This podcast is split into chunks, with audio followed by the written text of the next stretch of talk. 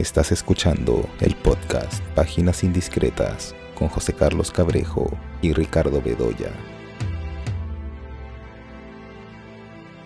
Hola, soy Ricardo Bedoya uh, y estamos en esta edición de Páginas Indiscretas. Esta vez no estará con nosotros uh, José Carlos Cabrejo. Eh, y vamos a conversar con eh, Farid Rodríguez. Farid Rodríguez eh, dirige y programa, ¿no? Farid, bueno, eso ya, nos, lo, comentarás después. un festival de cine que es Lima Alterna. Lima Alterna eh, se va a comenzar a, a, pasar en diferentes salas eh, a partir del día 13 de octubre. Eh, y es un festival que, en fin, tiene un perfil particular que Farid nos explicará cuál es. ¿Qué tal, Farid? ¿Cómo estás?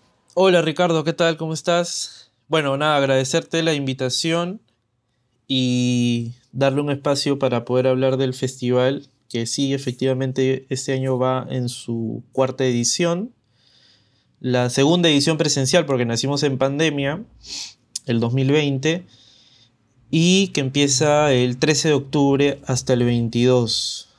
Y que efectivamente es un festival de cine independiente, eh, con películas autorales, eh, tanto de ficción, documental, cine experimental, animación y todos los híbridos que pueden haber entre, entre esos géneros. Y en el que también tenemos un interés en, en incluir películas de géneros, ¿no? Que a veces estos festivales independientes dejan un poco de lado. Eh, justamente cuando empezamos en el, a hacer el festival o pensar el festival, también pensamos qué cosa falta en el, digamos, en el ámbito festivalero local o hasta regional y, y hay festivales como de este tipo que a veces se van muy por el lado intelectual y a veces dejan de lado las películas con, con rasgos de géneros más populares como el terror, comedia, thriller o cosas por el estilo, y es algo que tratamos de, de que siempre esté presente en el festival, ¿no? La película de inauguración, por ejemplo, es como una cosa muy extraña de... Bueno, el mismo director lo define como terror o thriller, que en verdad no, no o sea, tiene código, pero no, no es tal cual, ¿no? Pero es una película que a la vez es eso, eh, una película experimental, un poco sórdida, eh, y que tiene una secuela, ¿no? En, en, el, en, el, festival. Empiezo con esa película, porque es la película inaugural, que va a ser justamente el 13, a las 8 de la noche en CCPUC. Y bueno, de ahí ya seguiremos comentando en qué otras salas vamos a estar. Ahora, tú has dicho, es un festival eh, de cine independiente, dice de rasgos autorales, ¿no? Has definido de alguna manera el perfil, el perfil que eh, supongo que... Mmm, a ver, que fue el inaugural, ¿no? Es decir, es un perfil que se pensó como concepto eh, para, digamos, echar adelante el, al festival. Eh, fue así desde el comienzo, ¿no es cierto? Y se ha mantenido ese perfil. Sí. O sea, cada año se piensa según también cómo va o cómo, cómo, se va desarrollando el cine, ¿no? Eh, no todos los años hay la misma cantidad de, de películas como este tipo que acabo de, de, de definir como la, la, película inaugural, ¿no? Eh, hay, años donde hay más documental, eh, hay otros años, quizás de las cuatro ediciones en tres han habido más cine de ficción, que creemos que desde el espacio del festival hay que fortalecer un poco porque ya hay como otros festivales, tanto en tanto en Lima como en otras ciudades peruanas y latinoamericanas, un espacio como grande para el cine documental, el llamado no ficción, que es un término que se debate poco, que de hecho acá también habría como que debatir un poco más qué es la no ficción, si es más como un tema de, de novedad dentro de las formas del documental o simplemente un desdén hacia la ficción, porque también se escuchaba eso hace como muchos años y siento que también ya hay un canon sobre eso. Eh, entonces nosotros no queríamos, eh, no por un tema de menosprecio, sino de, para tratar de ofrecer como algo, no sé si nuevo, pero que haya en menor cantidad, eh, eh, planteamos esto, ¿no? Y también con un tema de la variedad geográfica que ofrecen la, los festivales, que generalmente están más, más enfocados al cine latinoamericano o europeo. Entonces, eso también es una cosa que nos dimos cuenta, que no hay un espacio fijo donde uno pueda ver películas asiáticas o películas africanas eh, todos los años, ¿no? Y no solo una por ahí, ¿no? Sino como que haya una cantidad eh, no mayoritaria, porque también es como difícil, eh, no sé, pues este, 30 películas asiáticas o 30 películas africanas, y que además calcen con el perfil del festival, pero sí que todos los años y que en varias secciones, sobre todo en las competitivas, eh, tengan presencia y que el espectador peruano pueda no solo descubrir este cine de estas características que se hacen en Latinoamérica, sino también de, estos, de estas otras regiones que solemos mirar menos por la lejanía, porque tienen quizás menos promoción, a diferencia del cine europeo, ¿no? Y bueno, por distintos motivos en, general, ¿no? Entonces, e, ese tipo de cosas que, que encontrábamos que no había tanto, pues es lo que tratamos de cubrir. Ahora, ¿cómo rastrear ese cine? ¿No? Cómo rastrear ese cine, eh, digamos, y esos cambios que tú dices, porque es como tomarle temperatura al cine, ¿no? Este año hay más esto, hay el otro, pero además no solamente es cuestión de volumen o de cantidad, ¿no? Eh, sino también de ver, eh, a ver, cambios progresivos que va teniendo el cine. Por ejemplo, el cine de, de inicios de este siglo, películas que venían fines de los 90, comienzo de este siglo, tenían un perfil muy definido, ¿no? Tenían un perfil que era, mm, a ver, lo que se ha llamado el cine restrictivo, el cine mm, más contemplativo, digamos, o el cine de la lentitud que le llaman algunos, no sé si con mucha precisión, pero bueno, es un término que se usa mucho. Eh, pero poco a poco ha ido modificándose eso, ¿no? Digamos como que, a ver, determinadas posiciones tomadas previas, determinadas restricciones autoimpuestas por los cineastas, a veces se han ido relajando, ¿no? Se han ido relajando, se han ido haciendo tal vez más amables. Eh, hay como una especie de narratividad que se retoma, no necesariamente de acuerdo a los cánones tradicionales. Eh, eh, hay como, a ver, una narratividad que a veces se, se, bifurca, ¿no es cierto? Se va desviando, ¿no? Y va, de alguna manera siento autoconsciente y va jugando con esa idea, ¿no? Entonces hay como cambios, ¿no? Pero son cambios que no son, pues, este, a ver, no es que una película revolucione todo, ¿no? Sino que son cambios que se van dando de un modo, a ver, a veces lento, ¿no? Como que hay una imbricación progresiva, ¿no? Y que el cine de pronto comienza a cambiar y a orientarse en otro, en alguna vía particular, ¿no? ¿Cómo monitorear eso? ¿Cómo ir viéndolo y cómo decides ah, elegir esta y no esta? Claro, eso que tú comentas son pues digamos las corrientes que se van dando, ¿no? A través de, los años, que pueden durar 5 años, 10 años y, poco a poco se van, se van renovando o van retomando modas previas con algunos cambios, dependiendo también las zonas, ¿no? Las, las zonas del mundo en donde sea el, cine. Eh, o sea, antes de retomar ese tema, claro, nosotros eh, bueno, yo que me encargo de, la, de, las secciones internacionales, investigo como muchas programaciones, no solo de los festivales grandes, como Berlín o, Venecia o Rotterdam o Locarno, sino también de festivales eh, medianos hasta pequeños, eh, que todos los años reviso las programaciones, aparte de las películas que nos llegan por convocatoria, ¿no? Por la convocatoria que nosotros mismos hacemos. Eh, y es un poco también eso, ¿no? Ese termómetro de qué películas se repiten en, que empezaron en un festival clase A, quizás en una sección como el Forum de Berlinale, y pasa luego por 20 festivales, pasa con varios títulos. Eso no la restringe automáticamente de estar en, el festival, ¿no? Solo por eso. Eh, pero nos interesa también que hayan películas que por X razones, porque a veces es un poco inentendible, porque una película de una calidad muy similar que otra, eh, no tiene el mismo recorrido, por ejemplo, de una película brasilera, acá en Latinoamérica, que una película china. No lo sé, ¿no? Por poner un ejemplo. Quizás es por esto, ¿no? De, que, acá estamos más interesados en, exhibir el cine latino. Quizás también es porque nos hemos eh, adiestrado ya a un, cierto, a un cierto tipo de cine que tiene que ver mucho con la no ficción, con lo autorreferencial, que se viene imponiendo desde un estilo de programación de festivales como una segunda línea de importancia, que son como Fit Marsella, Visions Durrell, qué sé yo, que son más netamente documentales no tradicionales, ¿no?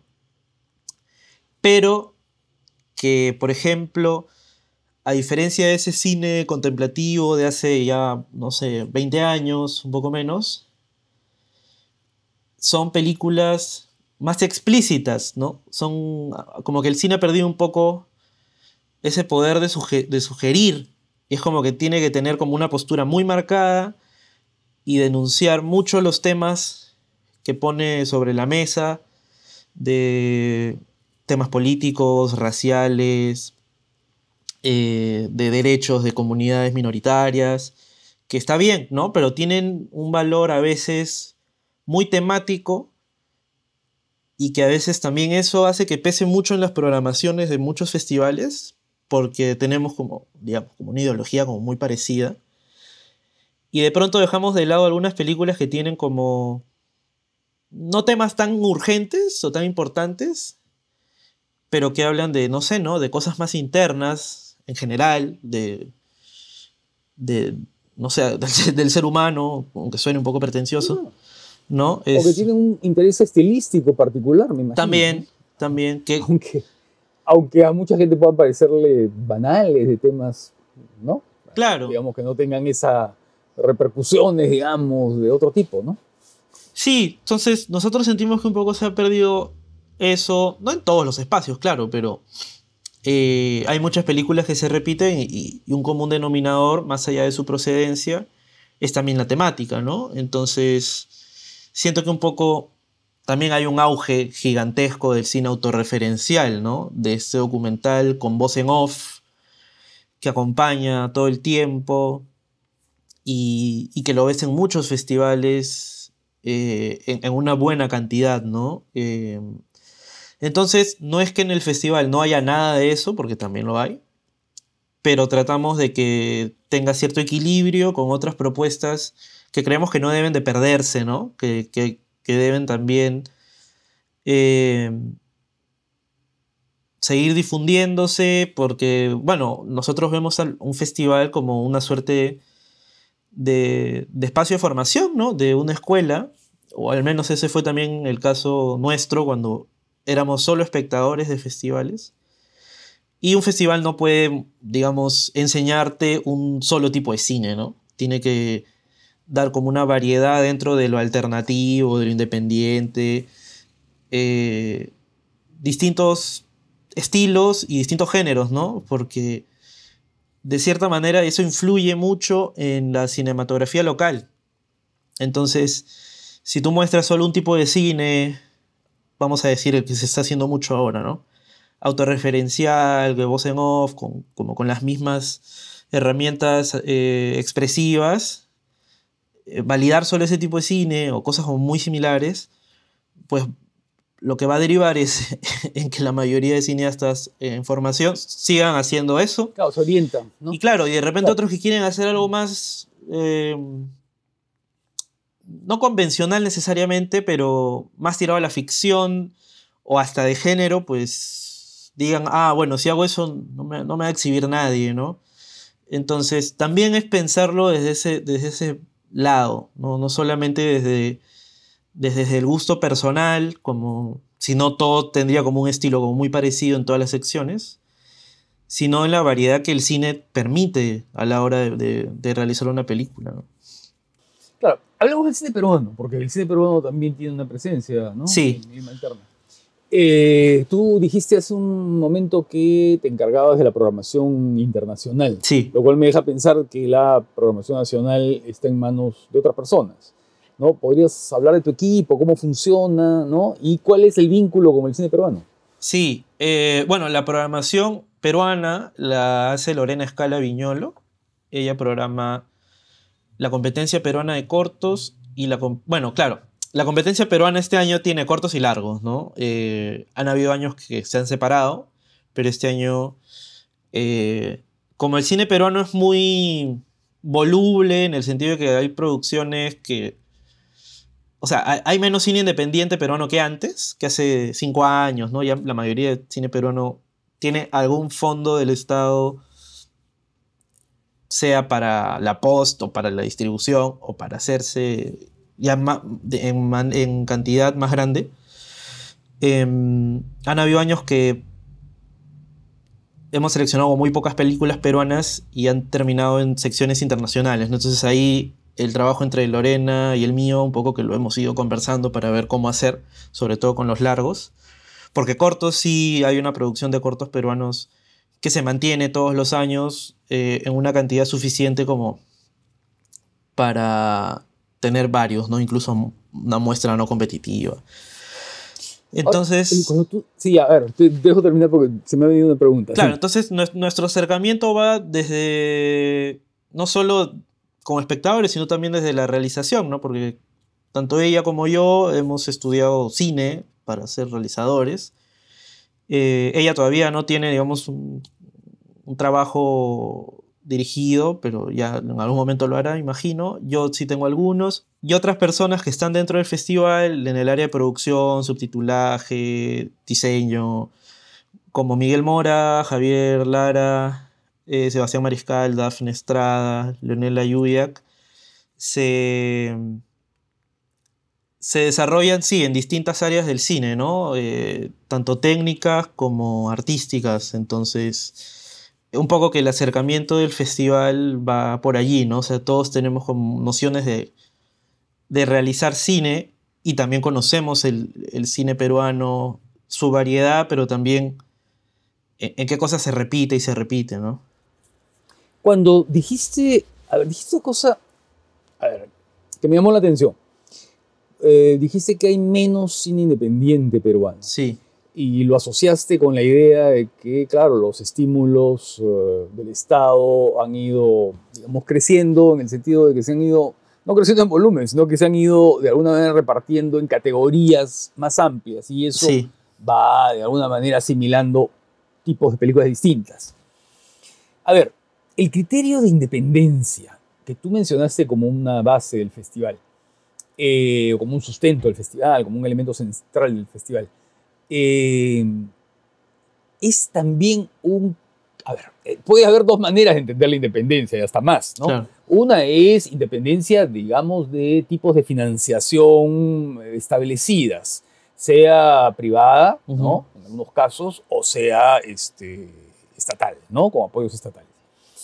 Pero también se podría entender de que determinadas películas que tienen algún tipo de apoyo institucional o estatal podrían eh, tener un perfil independiente. Es decir, independiente, por ejemplo, de que, de, no sé, de, digamos, en el sentido de no respetar o de alejarse o de quebrar algunas eh, normas, digamos, narrativas, este, expectativas respecto a determinados elementos del lenguaje audiovisual que suelen estar organizados de tal manera que satisfacen algunos, no sé, pues expectativas del espectador. ¿De eso se trata? O sea, es que la selección eh, de las películas tiene en cuenta sobre todo ese criterio de producción. Es decir, independiente es aquello que no tiene una financiación eh, estatal o institucional.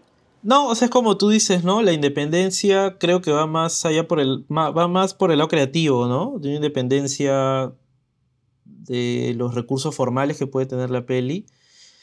Pero digo que hay menos porque cuando uno postula al Estado, definitivamente, de manera consciente o inconsciente, eh, al menos cuando es para hacer la película, sí se ciñe pues a algunas narrativas un poco más clásicas y ya depende de cada uno si es que gana el premio a, a zurrarse en eso, digamos, ¿no? Eh, pero hay menos desde el lado del largometraje, digamos, en el sentido que antes habían como como generaciones, entre comillas, ¿no? De, de, cines, de cineastas independientes peruanos que ellos mismos han dejado de grabar, ¿no? O sea, la última película de estos cineastas son de hace más de cinco años, de, prácticamente todos. Y, ahí siguen, ¿no? Ya son personas todavía jóvenes, eh, pero bueno, o sea, no ha aparecido, bueno, hubo una suerte de segunda generación en la que recuerdo que me incluyeron, que también hemos dejado de hacerlo, creo yo, en la medida en la que los pocos espectadores que nos conocen esperaban que íbamos a hacer, pues, ¿no? Y que de hecho también hemos recibido algunos estímulos que no necesariamente hace que las películas sean menos independientes creativamente, pero sí son menos independientes, por ejemplo, a la hora de... O sea, sí de producirlas, ¿no? Porque dependen de, más personas, dependen de un mejor acabado técnico, lo cual no me parece mal, eh, pero ya mucha menos gente se manda a hacer un largo eh, sin un fondo, ¿no? Eh, bueno, estoy, estoy ciñendo un poco a Lima porque ya no tengo tan mapeado el asunto de cine fuera de Lima porque antes iba, al café y un poco que sabía que ese café ya no funciona hace un montón de años. Entonces no sé qué tanto se está haciendo. Eh, a veces veo los, recuentos de Cine Encuentro, fin de año y cada vez conozco menos porque cada vez se exhiben menos acá en Lima. Eh, o si se exhiben, me entero cuando ya se exhibieron. Entonces, este... igual es como que un caso particular porque hay algunas que cumplen esta independencia en lo económico, pero son películas como de acción que cumplen como todos los, todos los cánones que podrían ser películas, sí, podrían ser películas comerciales y otras que no tanto, entonces para el festival en sí, eh, si tiene un fondo del Estado, en verdad no importa, o sea, no, no, es, no es como... No es como que pasa a estar descalificada, no, no, nada por el estilo. No hay esa cosa puritana, esto no. No, no, no, no, nada. claro, lo que, pasa es que, mira, todo, toda, digamos, todo lo institucional, sea del Estado o no del Estado, siempre genera determinado tipo de expectativa. Tú lo dijiste antes, por ejemplo, cuando dijiste, claro, los festivales tienen un lado formativo, ¿no? Sí. Y hay directores que pueden ver que en un festival, por ejemplo, privilegian cierta tendencia del cine y que pueden sentirse como, no sé, pues, este, a ver, no sé si disminuidos, pero en todo caso como podrían ser segregados de ese, de ese marco que a mí me interesa participar, pero que de pronto no me toma porque le interesan otras cosas, ¿no? Entonces, ahí hay, te das cuenta, hay como, digamos, si bien el Estado, si tú te presentas al Estado, te puede exigir estas pautas narrativas, en los festivales de pronto te pueden exigir otras pautas que a la larga se vuelven tan académicas, ¿no? Unas como las otras, ¿no? Ese es un asunto interesante y curioso, ¿no? Eh, pero bueno, es así. Claro, este año. Sí, sí, O sea, solo para terminar esa idea, ¿no? Es como un poco lo del cine rupturista o el cine transgresor, por ejemplo. A veces hay festivales que, que venden así la programación, pero por ejemplo, para eso se tendrían que reinventar cada dos o tres años, ¿no? Porque lo que rompía el canon en el 2015 ya no lo hace el 2020, ¿no? Y no lo va a hacer el 2025, entonces nosotros no nos planteamos necesariamente como un festival eh, experimental, o ahorita se me, han ido los términos que a veces...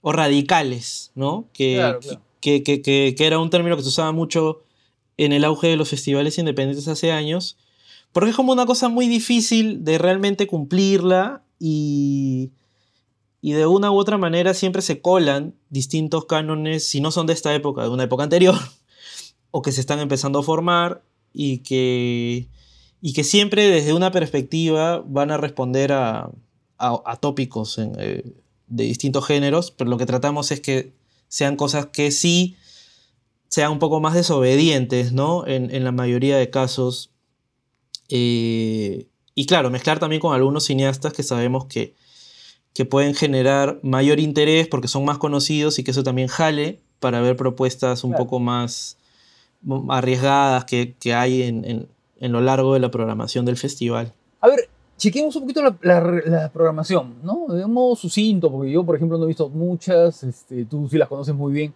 Entonces, a ver si nos vas dando tus recomendaciones y yo puedo mencionar alguna que he visto y que no. No, no he visto todo, pero diré cuáles, cuáles he visto. Claro. Empecemos con la competencia internacional, ¿qué te parece? Sí, sí, está bien. A ver, ¿cuáles eh, destacarías tú de esta competencia? Yo sé que es un poco difícil porque tú eres el- Sí. como el- el curador, ¿no? Sí. Eh, pero bueno, no sé si, si te animas. Eh, Sí, o sea, claro, todas, to- a todas les tengo como una estima muy similar, pero sí hay algunas que creo que, por ejemplo, cumplen más con esto de, de ser como un diferenciador del festival, ¿no? De estas películas. Por ejemplo, 2551.02, eh, The Orgy of the Damned, que es la secuela de la película inaugural. Eh, son películas que realmente se hacen muy poco, ¿no? Eh, o sea, para empezar, son películas mudas, no sin diálogo, sino mudas. O sea, tienen música, juegan con el código del cine mudo, son películas que juegan con códigos del cine experimental, de, Claro, género. son sonoras, pero no parlantes. Sí, ¿Ah? pero tienen estos cambios de color, esta- estas viraciones a colores como, como tienen las películas mudas en sus restauraciones. Eh, y claro, son películas que además tienen como muchas metáforas políticas del presente que incluso dialogan con lo que puede estar pasando en el Perú desde hace casi un año y que lo hacen pues de una manera como muy extrema, muy cruda y muy rabiosa, ¿no? Que siento que las películas ahora es más como verbalizar eh, a través de, de, elementos como un poco más clásicos. Pero esta película, claro, es, es, como, una, es como una fábula siniestra de esas cosas. Y es como una película muy inclasificable, ¿no? Creo que de, todas las que están allí es la, la que yo la que yo quedé más sorprendido, siendo además una secuela de, de la inaugural. Luego, bueno, está eh, Gir de Vaz de Voz, que es un cineasta que ya estaba en el festival y, y que ganó, de hecho, la primera edición con Ghost Tropic. Y esta película tiene una... Va por un lado similar, en el sentido que también son dos inmigrantes en Bélgica que se van relacionando a través de lo, que... O sea, se ven un poco a lo que se dedican ambos, hasta que hay un cruce y hay como un romance en clave baja, si se quiere. Eh, y esta mirada eh, de este cineasta como muy delicada sobre estos personajes, ¿no? No sé si esa tú la has visto, quizás. No, no lo he visto, no lo he visto. Ah, bueno, eh, esa quizás también la resaltaría. Eh, Paco de Tim Carler es una película australiana que se vio en el Festival de Rotterdam, eh, que ha tenido poca circulación, pero es una película como una comedia absurda con tintes fantásticos, pero digamos, con, con uno, uno piensa algo fantástico como con efectos, y sí tiene como algunas escenas, pero muy... eh, muy independientemente, ¿no? Muy artesanales. Eh, es una película sobre un sonidista, además. Entonces hay un juego sonoro. Al ser una. una comedia sobre un sonidista que va perdiendo sus, sus equipos. Entonces hay un trabajo con eso y con lo absurdo. Sin ser demasiado estrambótico, que también es una cosa que se hace. Que se hace poco o que se exhibe poco en estos festivales, digamos, un poco más indies. Y bueno, y, una última. Ah, sí, ¿cuál es la última que recomendarías? Una última también sería, creo yo, Under the Hanging Tree de Peribi Katjabibi, que es una película de Namibia, que es un thriller policial, ¿no? Eh, con ecos del colonialismo, que es un tema que siempre creo que ha, ha cruzado el, la programación internacional del festival desde la primera edición. Eh, que es claro, tiene este, e, es como un policial también un poco atípico, en clave baja. Eh, es una pesquisa detectivesca al mismo tiempo y con toques también fantásticos, ¿no? Entonces es un poco que también hay como conexiones entre las películas de la, de la misma sección, como lo hay con otras más, ¿no? Que son un poco más documental. Eh, pero sí, estas por ahí, sobre todo tres de estas cuatro que he mencionado, tienen ciertos puntos en común en, en las formas en cómo abarcan el cine a través de, lo, de distintos géneros populares. A mí me interesó mucho Michel B. de la película esta También, claro. belga, ¿no? Que también eh, hay ese humor absurdo, ¿no? Ese humor Sí. absurdo y esa constante sorpresa. Claro, en un itinerario que no, no, no se puede decir qué cosa es, ¿no? Claro. Pero eh, está muy cercana a, a- a, claro, a, a cierto tipo de, de humor absurdo del cine francés, por ejemplo. Y, y claro, y, y, claro, encontré ahí como actriz a Pascal Baudet, ¿no? Que, eh, que, claro, tiene una serie de películas que juegan a eso, ¿no? A, estos itinerarios por lugares, eh, por espacios rurales o urbanos, siempre encontrando el, lado absurdo de las cosas. Es un viaje que no sé por qué pensaba en la Vía Láctea de Buñuel, ¿no? Que, que de pronto vas encontrando, ¿no? En el camino te vas encontrando con eh, situaciones que a la vez pueden ser muy dramáticas, pero que siempre tienen un filón cómico, ¿no? Y luego, entre revoluciones, me pareció interesante, ¿no? Que es este intercambio epistolar, ¿no? Sí. Con cartas que se van intercambiando y que lo que van reflejando es la gran, la gran decepción de la ilusión revolucionaria, ¿no? Eh, tanto en, en la Rumanía, de- después de la caída de Ceausescu, como en Irán. en Irán, en Irán, después del triunfo de los ayatolas. Eh, hay, eh, uno de los pla- platos fuertes está en la competencia, en la competencia iberoamericana o latinoamericana, iberoamericana le llaman, ¿no? Iberoamericana, sí.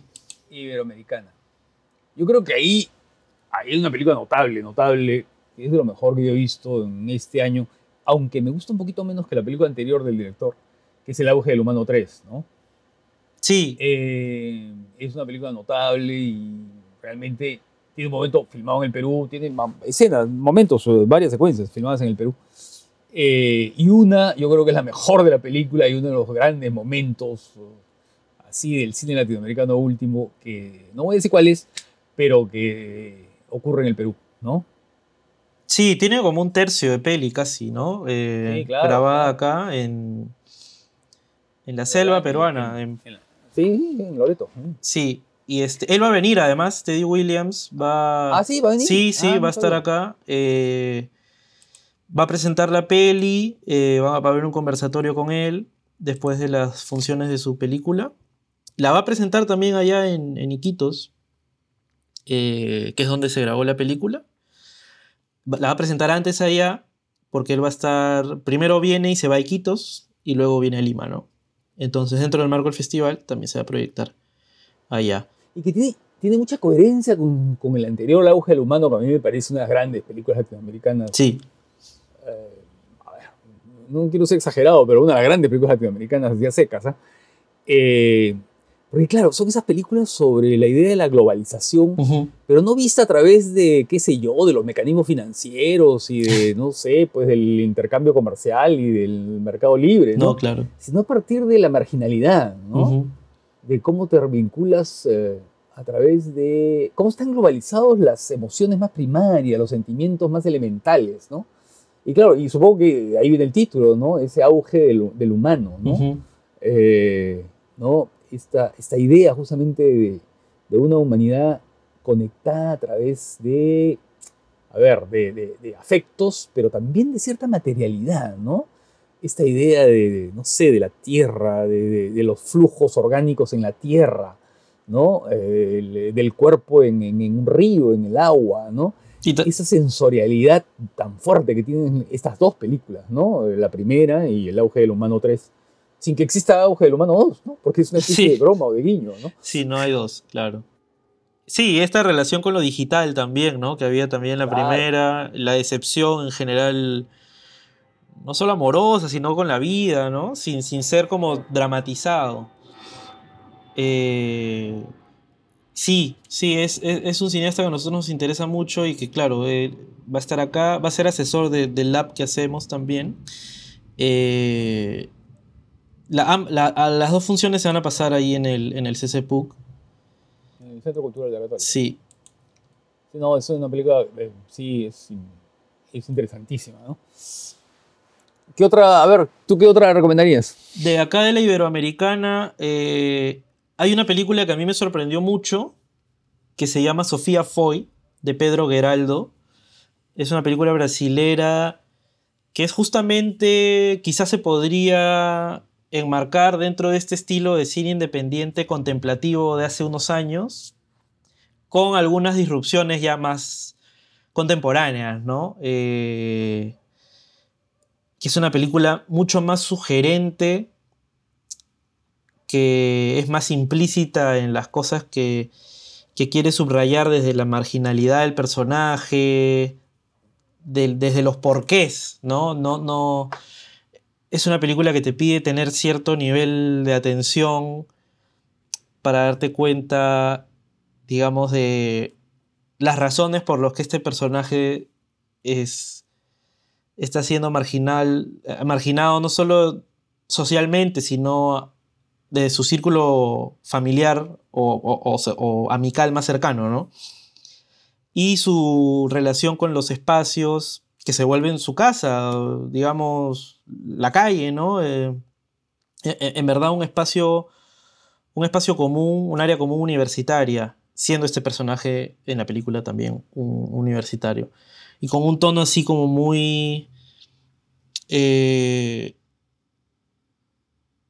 desencantado, digamos, ¿no? Pero que nunca es una película. Es como que, si el como que si ese personaje fuera un espectador de su propia desgracia.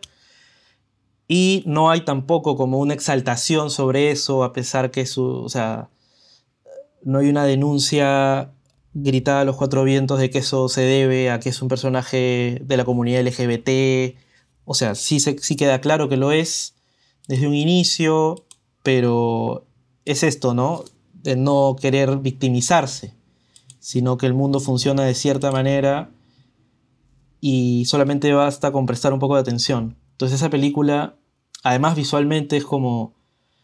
Me, remite un poco a ese cine de, texturas entre, entre lo profesional y lo lo-fi, que aporta mucho al, al estado de ánimo que quiere tener la película, ¿no? Entonces esa para mí fue una, una gran sorpresa. Va a estar también el director acá, eh, Pedro Geraldo, y la actriz, que es como co-creadora casi de la, de la película. Eh, y bueno, y, Patio do Carrajo de Andrés Gilmata, que es un cineasta que a mí me gusta mucho. Tiene un estilo relativamente similar a Derbo, pero digamos es como una película episódica, casi no un mediometraje. Eh, también filmado en 16 milímetros color.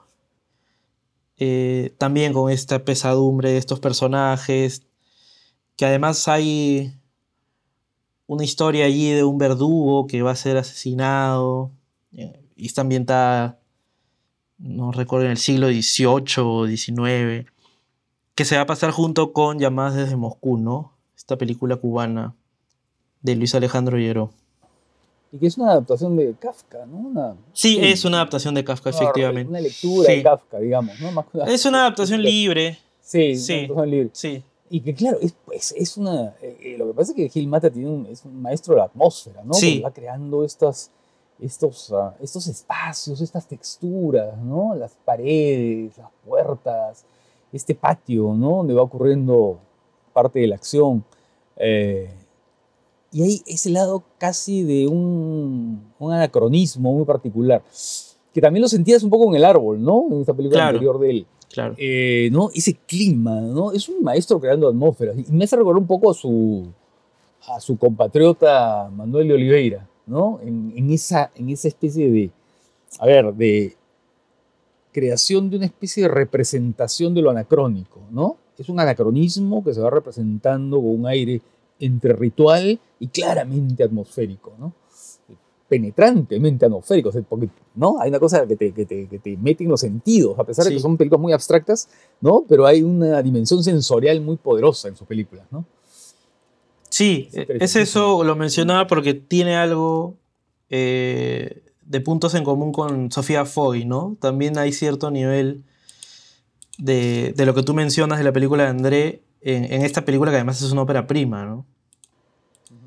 Y bueno, está la película de Lois Patiño, que claro. es grabada en Laos eh, y que también es una película muy atmosférica, eh, de texturas, de yuxtaposiciones y que claro, también tiene una escena eh, media psicodélica, larga, ¿no? Eh, que también es una cosa netamente sensorial, ¿no? Que apuesta por lo sensorial en general a lo largo de la película, entre lo paisajista y luego entre lo psicodélico, ¿no? Eh, a ver, mm, no cometemos las películas peruanas porque creo que es mejor que el público las descubra, ¿no? Eh, tratándose de películas... Uh, sí. Eh, que en algunos casos se está pasando por primera vez, ¿no? Entonces, pero bueno, hay que mencionar de que hay varios, ¿no? Hay una película de Alonso Izaguirre, una de Lucía Flores, Eva Valenzuela, hay una de Diego Centra y Víctor Checa, algunos son cortos, otros son largos. Eh, Farito Hoyos, Ángel Pajares, eh, Mauricio Franco, Robinson Díaz, Roberto Flores, ¿no? Eh, que conforman la competencia, la competencia peruana. ¿no? Y también hay competencia internacional de cortos. ¿no? y ahí hay películas africanas, sí. fin, hay de Bangladesh, hay de Egipto, hay de Palestina, hay de Portugal, hay de Australia, o sea, varios continentes. ¿Ah? Sí, sí, esa, esa sección además es la más lúdica, creo, de, del festival, porque es donde hay justamente una mayor variedad estilística. Quizás también el cortometraje, por su duración y formato, permite también mayores libertades creativas.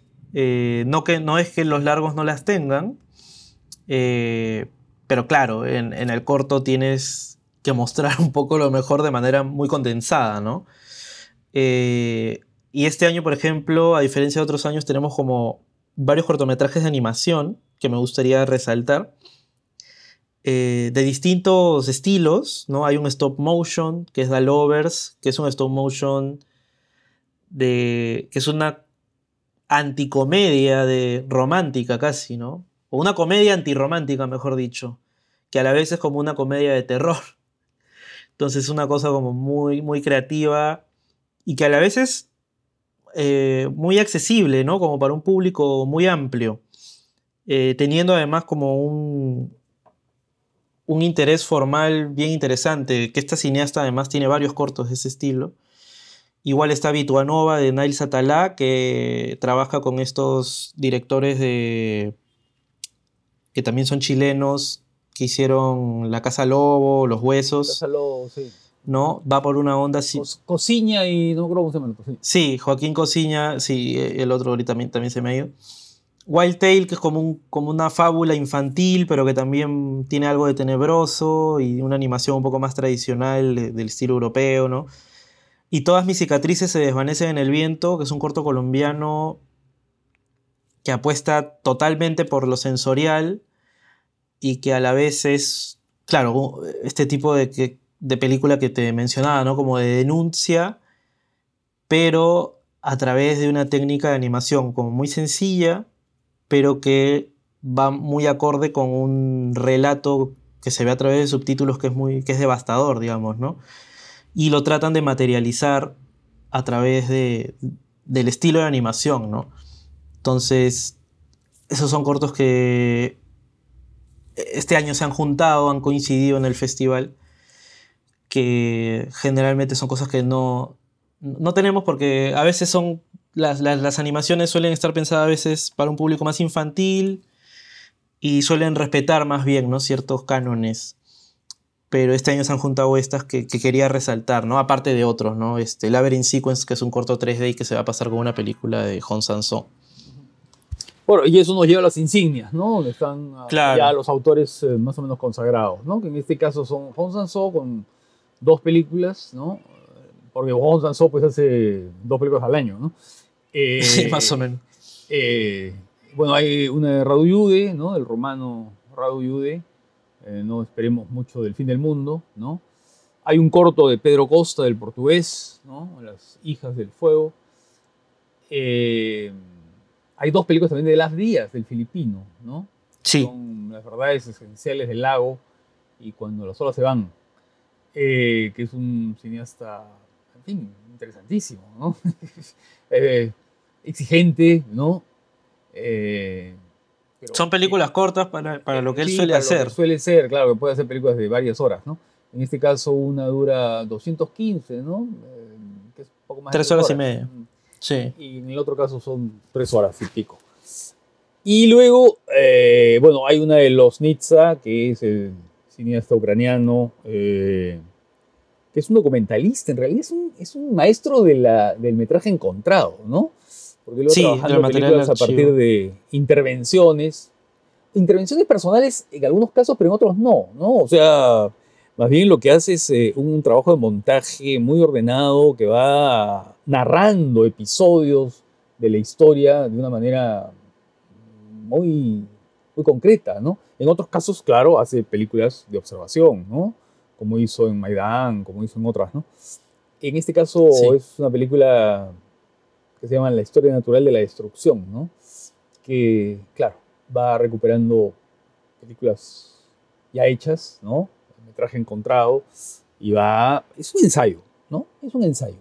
Es un ensayo cinematográfico sobre, sobre la violencia en la, en la historia, ¿no? En la vida humana. en la- Sí, ¿no? en la segunda, No, en la segunda Guerra es Mundial, que va además un poco por, Sí. la, por la línea de la película que mostramos el año pasado, que era Yard Context, solo que esta se, se centra más que en los Claro. juicios y en las matanzas de los soldados en tierra de bombardeos, ¿no? Entonces hay unas imágenes de archivo eh, realmente poderosísimas y, y- y que uno, bueno, yo cuando veía tanto esta como la anterior decía, ¿cómo es que esto existe, no? Eh, es como que si la película tuviera vida propia y, y manifestara su existencia después de más de medio siglo. Y claro, los Nitsa es, digamos, el puente para que esto exista. Pero sí.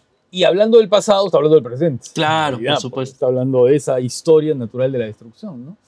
Que es eh, basada en el libro de Sebald, ¿no? Sí. Y bueno, está también la- una película de Gustavo Fontán, ¿no? Es un director argentino en la que también la sensorialidad prima, ¿no? Sí, que además tiene cierta. Bueno, no está relacionada, eh, digamos, estrictamente con La Deuda, que es una película anterior que tuvo él, pero.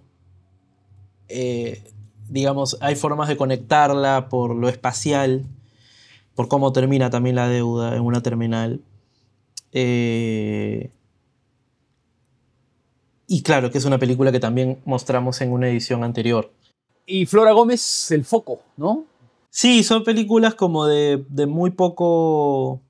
de muy difícil acceso, mejor dicho, ¿no? Eh, que bueno, la mayoría de películas eh, africanas de, de esos años, bueno, hasta ahora en verdad, ¿no? Siempre cruzan un poco el asunto de la colonización y de problemas o de temáticas sociales. Eh, y claro, el cine de Guinea-Bissau es como un cine muy restringido, ¿no? Hay muy pocas películas de, Yo la verdad nunca he de, visto nada. de- de ese país. Hay películas, por ejemplo, de portugueses que van a grabar allí eh, y que también se toca ese tema.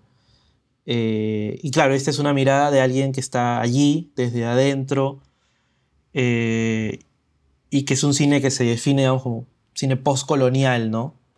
que al igual como las películas de Safi Faye, que es esta cineasta senegalesa, que ta- también tiene como una relevancia para los cineastas africanos contemporáneos, eh, van a tener una función única esas películas en la Armando Robles.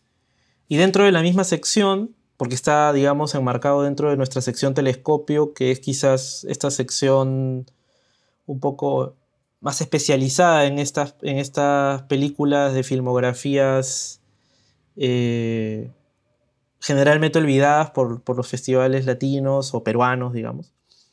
También hay una película nigeriana que es All the Colors of the World Are Between Black and White, que todos, todos los colores del mundo están entre el blanco y el negro, que es una película de dos personajes eh, homosexuales, pero que, digamos,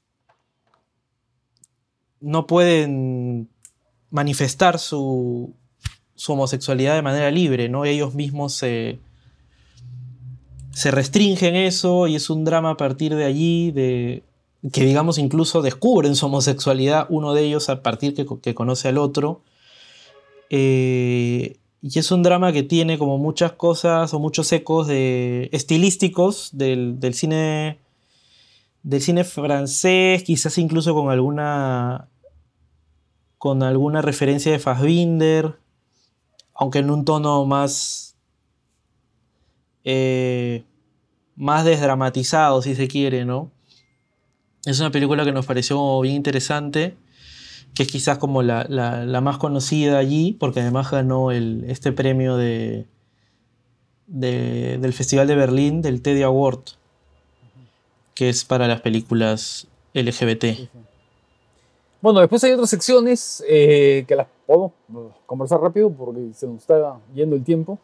sí, sí, sí. Eh, que son regiones salvajes, ¿no? Hay un panorama peruano, ¿no? Y después, eh, bueno, hay una película de clausura, ¿no? No sé si puedes hablar rápidamente de, este, de esta Sí, sí, la película, la película de clausura, por ejemplo, va también un poco con el tema del, de la Segunda Guerra Mundial, que es una película además, una ciencia ficción sobre máquinas del tiempo, ¿no? o, de poder comunicarte con distintas líneas temporales. No es una película de viajes en el tiempo exactamente, eh, pero es, es una relectura de ese género y que claro, también dialoga con el presente sobre este ascenso mundial que está teniendo, digamos, el fascismo, ¿no? En distintas zonas del mundo. Y es una película que juega a combatirlo con una máquina que crean los personajes principales, pero que todo se sale de control y que más bien eh, para, bueno, para no spoilear, eh, el giro de la historia como la conocemos, como, como sucedió realmente, eh, pues tiene un giro realmente radical, ¿no? respecto a los aliados y, y a los nazis. Entonces, es una película realmente como, como muy, con, con mucha inventiva.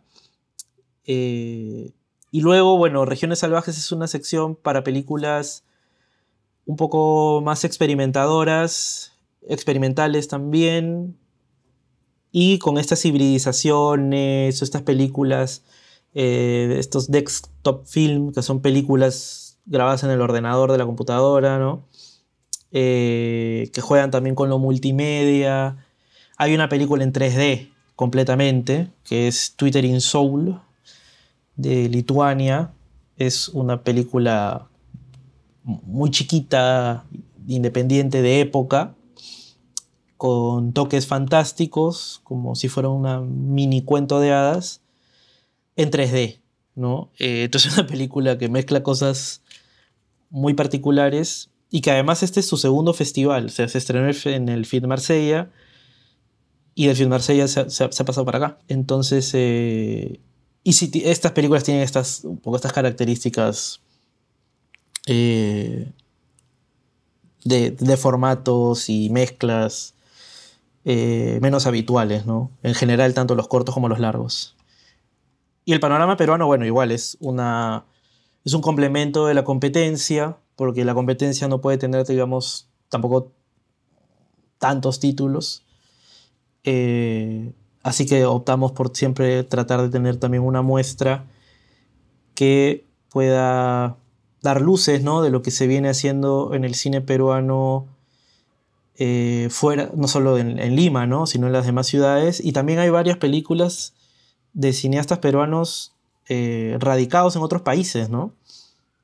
Entonces ahí también un poco que se puede debatir la nacionalidad eh, de los cortos, ¿no? Pero en, todos los casos son películas con, un punto de peruanidad que, cada corto o largo, pues, eh, tiene en mayor medida. La nacionalidad de las películas es siempre discutible. Sí. Sí, sí, sí. Como que las películas todas son apátridas, ¿no? Sí, sí. Es decir, ¿no? Porque ¿qué, cuáles son los criterios para juzgar la nacionalidad de una película, ¿no? O sea, es la producción, es la nacionalidad del director, es la nacionalidad del, mayor número de miembros del equipo. ¿Qué cosa, no? Es bien complicado. Sí, es una cosa más que se ha ido imponiendo por temas de concursos, de fondos, ¿no? Eh, para tratar de, de, definir eso, pero bueno, hay películas que se hacen y que claro, uno las presentan de la, nacional, de la nacionalidad que al director mejor le parezca, ¿no? Y que de repente al público no le parece. Pero... Pues. Muy bien, Farid. Eh, entonces, bueno, no sé, pues eh, eh, dinos un poco dónde se va a ver, dónde se va a pasar, ¿no? Sí. porque son varias sedes, ¿no? Sí, sí, sí, sí. A ver, son seis sedes este año.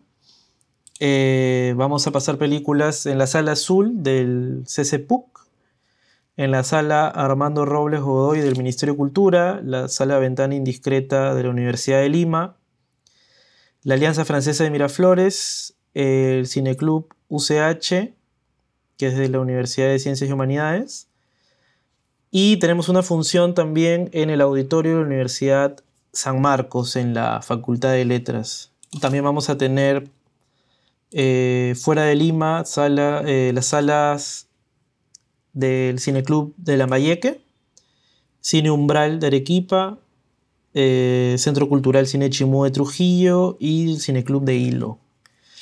¿no? Esas son todas las sedes donde vamos a estar del 13 al 22 de octubre de este 2023. En Arequipa vamos a estar más bien un par de días después. Ahorita no recuerdo exactamente, creo que 24 y 26, algo por el estilo, por un tema de, de la programación interna que ellos tienen. Eh, pero sí, digamos, en todas las sedes de Lima es del 13 al 22 de octubre. Muy bien, entonces Lima Alterna empieza y bueno, a ver, a descubrir películas. Así es, así que nada, quedan todos, todos invitados y, bueno, esperemos que pasen un buen rato viendo las pelis que hemos seleccionado este año. Muy bien, Farid, muchas gracias. No, gracias a ti, Ricardo. Gracias y bueno, eh, eso es todo, ¿no? Y nos vemos en la, en la próxima edición de Páginas Indiscretas.